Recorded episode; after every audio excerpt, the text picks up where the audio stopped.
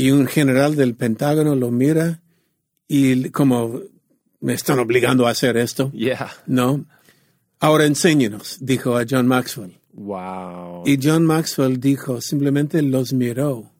Y él dijo, ok, está bien, le voy a enseñar, pero tengo una pregunta primero. Ok. Y ellos decían, ok. Y él miró cabeza del FBI, cabeza de la CIA, que- las cabezas del Pentágono. Y él hizo esta pregunta, ¿son amigos? Mm. Y él esperó un momento y volvió, ¿son amigos? Y al final se dio cuenta por la tensión en el cuarto que no eran. Wow. Es más, eran competencia. Y él dijo, mira, si no son amigos, no puedo enseñarle a trabajar en equipo.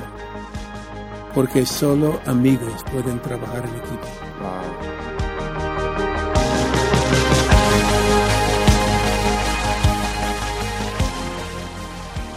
Hola, ¿cómo están todos? Bienvenidos a la Haciendo Iglesia Podcast. Yo soy Taylor y eh, aquí estamos con mi padre, el pastor Robert, ah, y listos por un nuevo filtro. Ok, vamos. vamos, tenemos filtro 19. Algo así, ¿sí? Por ahí voy. Por ahí vamos. Ya, no sabía que tenía tantos filtros. Ah, eh, lo, lo fascinante de ese filtro, yo recuerdo cuando ah, lo compartiste, creo que fue en- entre las primeras veces. El filtro se llama Somos Amigos y, y- y es un filtro ah, de John Maxwell, maxwelliano. Y, ah, pero revela mucho este filtro. Ya, um, esta es una de las lecciones de vida que me enseñó John Maxwell. eh, por largo tiempo fue mi mentor. eh, hasta ahora a veces si tengo una urgencia lo llamo. Eh, tengo el derecho, el, no el derecho, el honor, el privilegio de que él me ayuda con temas que a veces necesito ayuda. Yeah.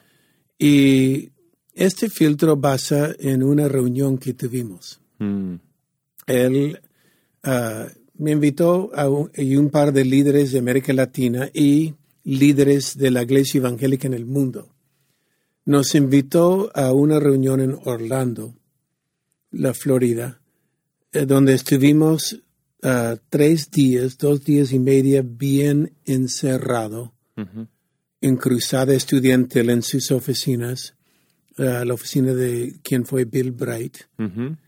Um, y Bill Bright tenía el- las ganas o el deseo, la visión de ganar mil millones de cristianos. Yeah, wow.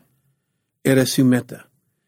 Y cuando ya pasó, pasó la, la batuta, la barra a otros, incluyendo a John Maxwell, y estuvimos ahí debatiendo un tema, si sería posible, si la iglesia deja de lado logos y egos, Ujú. y si se uniera, ¿sería posible duplicar la iglesia en una generación? Wow. Cada uno gana uno, cada iglesia planta una iglesia. Y ahora el tema fue esto, y cuando vi la gente que estaba en este lugar, ahí estaba Franklin Graham, estaba Luis Palau, Reinhard Bonnke, Wow. Ah, estaba el presidente de las asambleas de Dios, eh, la convención bautista, gente que nunca habían estado juntos en un solo lugar, líderes denominacionales y algunos líderes misionales. Yo no sé por qué estuve yo en esta reunión, porque había un pastor Joseph de, ah, de la India que había plantado mil iglesias, otro pastor en. África que había plantado miles de iglesias. Am, y estuvimos encerrados solo haciendo como un think tank, un lugar de pensar, Sí. de unirnos. Y este fue, si dejamos logos, porque había logos eh, en este cuarto y egos, había muchos egos, de personas con ministerios muy grandes, si deja de lado logos y egos, ¿podemos duplicar la iglesia? Mm. Y yo miré este cuarto y dije, sí, este cuarto si se une lo, lo hacemos, Wow.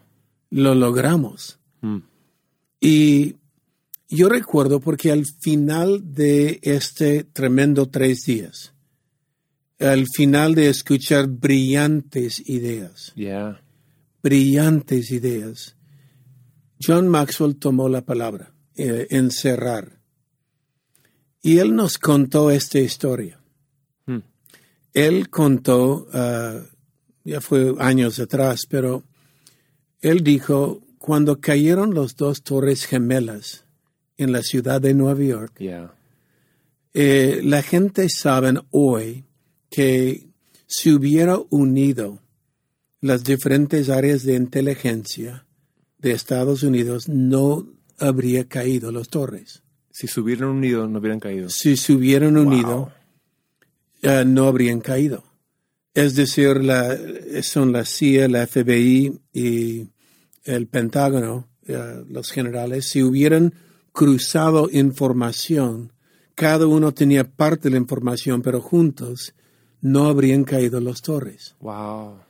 Entonces, en este entonces, el presidente Bush había oído John Maxwell enseñar, eh, tiene un libro que habla de esto, pero parte del libro fue trabajar en equipo cumple sueños. Dream- teamwork makes the dream work. Yeah. Eh, trabajar en equipo hace el sueño funcionar.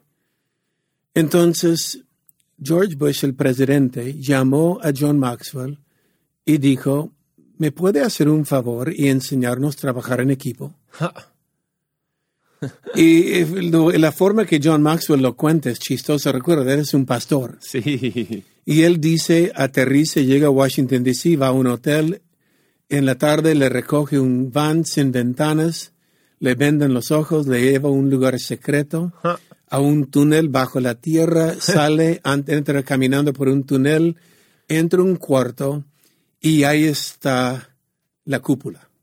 El Wow. cabeza del FBI, la cabeza de la CIA, eh, las generales del Pentágono, y un general del Pentágono lo mira y como me están obligando a hacer esto, Yeah. ¿no? Ahora enséñenos, dijo a John Maxwell. Wow. Y John Maxwell dijo, simplemente los miró.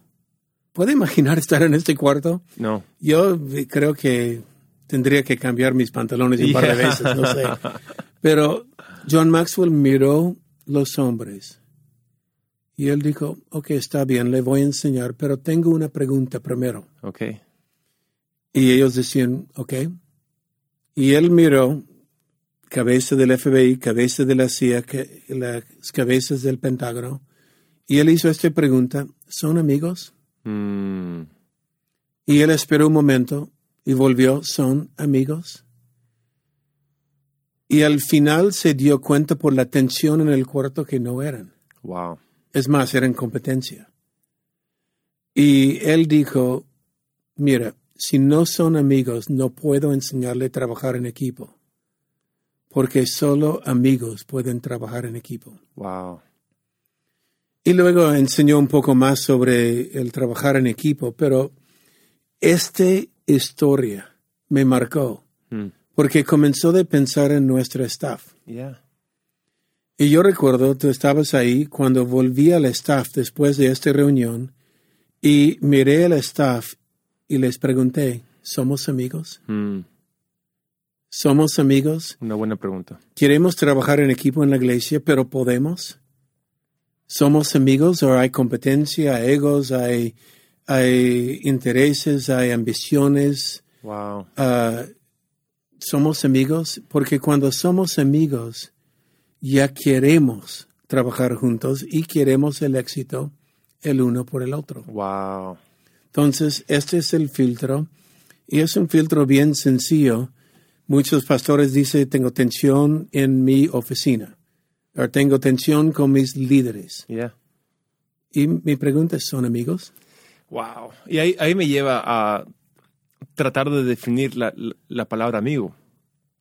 Y creo que tienes, ah, tienes un buen chiste ahí entre el amigo del hombre. Ah, ¿Qué es más amigo del hombre? Mi esposo me va a matar por contar esta historia. Pero es buena definición de un amigo.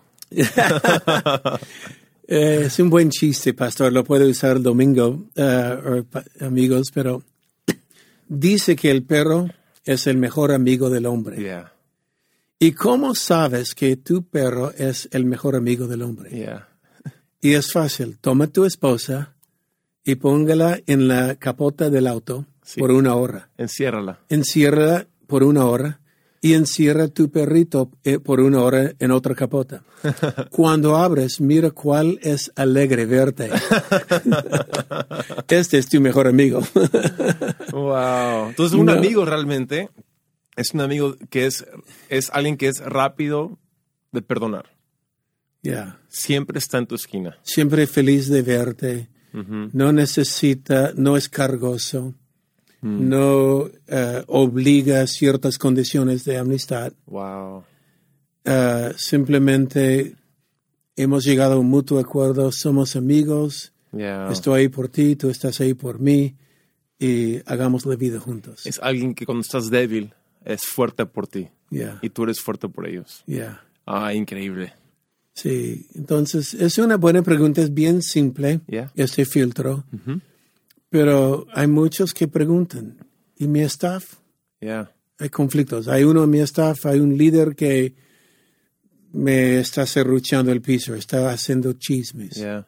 Esto me lleva a otra pregunta, ah, porque hay una idea de que es difícil liderar si eres muy amigo. Hay, hay la, la vieja idea de la familiaridad. Mm. Eh, ¿Cuál es tu opinión al respecto? Buen balance. Um, el pecado de familiaridad es, recuerda, este dicho viene de Jesús, Yeah. cuando el que resucitó muertos, sanó enfermos, caminó sobre el agua, pero dice la Biblia, cuando llegó a su pueblo, Nazaret, ahí, Marcos 6, ahí no pudo hacer ningún milagro. Yeah. A veces hacemos esta pregunta, ¿hay algo que no puede hacer Jesús? El que creó los cielos y la tierra con una palabra, hay algo que él no puede hacer. Pero la Biblia dice, por la incredulidad de ellos, Yeah. no pudo hacer ningún milagro ahí. La incredulidad bloqueó el poder de Dios. Wow. Ahora, ¿y cuál fue la razón de la incredulidad? Ahí mismo dice, ¿no es esto el hijo de José, el carpintero? En otras palabras, ¿quién es él? Lo conocemos. Él creció por aquí. Jugó fubito con mis hijos y eh, yo lo conozco. Sí. Y la familiaridad es cuando llegan a conocer y dicen, no, ya te conozco. Mm. Entonces, y es difícil por un pastor abrirse a ser líder a todos. Muchos quieren ser amigo del pastor y entiende, no siempre podemos. Yeah. A veces hasta no nos conviene. Yeah. ¿Por qué? Porque si soy tu amigo y tengo que corregir algo en su vida, Yeah. usted va a decir, no es mi amigo, no, no tienes derecho de hacerlo. Ujú. Pero si soy tu pastor y tengo que alinear tu vida porque estás desalineado, soy tu pastor y puedo. Entonces, a veces por el propio beneficio de la iglesia, no puedo abrir tanto Yeah. para que haya familiaridad, porque llega el pecado de familiaridad Yeah. y hay ciertas cosas que no puede hacer. Pero no impide que entre los líderes de la iglesia hay un nivel un poco más profundo de, por lo menos, ser suficientes amigos de trabajar juntos. Creo que ahí también parte del secreto ah, con autoridad, cómo ser amigos con autoridad, es entender cuándo es cuándo. Porque hay momentos donde uno puede bajar la guardia Mm, y ah, hay momentos cuando uno es íntimo, pero donde el pastor viene a, a- a decirnos algo y tenemos que también recibirlo como pastor, no como amigo.